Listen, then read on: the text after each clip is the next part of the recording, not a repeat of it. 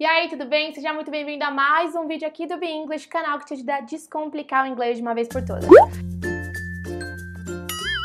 Eu sou sua teacher Bianca Isaac e hoje eu vou te ajudar ensinando aí diferentes phrasal verbs com o verbo put. Bom, mas antes de mais nada, se você ainda não é inscrito aqui no canal, já clica aqui embaixo para se inscrever e ativa o sininho para que você seja sempre notificado dos conteúdos incríveis que a gente coloca por aqui e já deixe seu like também que eu tenho certeza que você vai gostar de aprender. Então vamos lá? Bom, a gente vai para mais uma edição com phrasal verbs, como eu já disse, e a dica de hoje vai te ajudar a entender as diferentes variações do verbo put quando ele está dentro de um phrasal verb.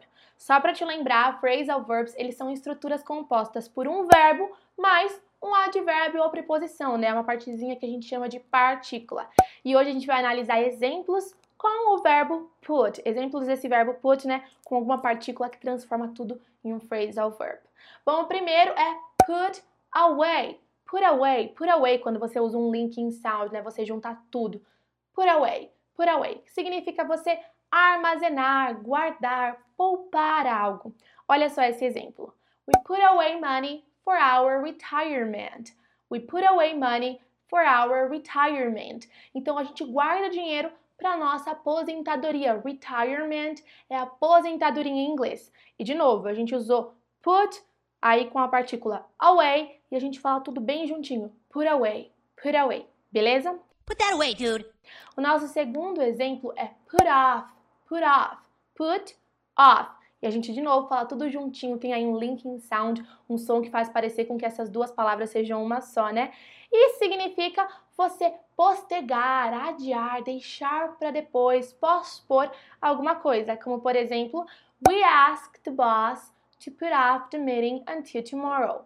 De novo, we asked the boss to put off the meeting until tomorrow. A gente pediu para o chefe adiar, colocar para depois, pospor a reunião até amanhã. O terceiro exemplo é put on. Put on, de novo, a gente sempre junta as palavrinhas e quase que parece uma palavra só quando você se leva só pelo som, né?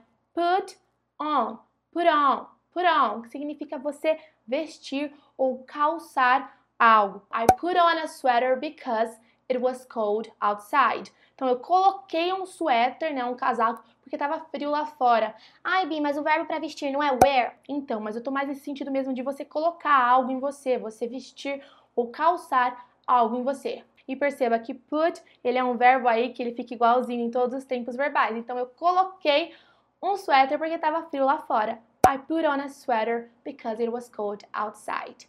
O nosso quarto e último exemplo é put out. Put out, que de novo a teacher repete, mas é para você não esquecer.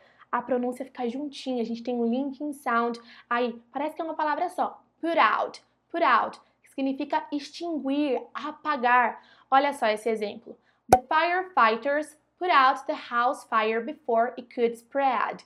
Então, firefighters são os bombeiros. Então, os bombeiros eles apagaram o fogo antes que ele pudesse se espalhar, né? O fogo da casa antes que ele se espalhasse. I'll put out the fire. E aí, gostou de aprender quatro phrasal verbs com o verbo put? Não se esquece de anotar aí, de memorizar, treinar bastante, não só a memorização, mas também essa pronúncia juntinha que a gente tem entre as duas partes do phrasal verb. Dá seu like se você ainda não deu, comenta aqui embaixo se você gostou e pratica também para poder ver, e eu te vejo no próximo vídeo. Bye bye, see you!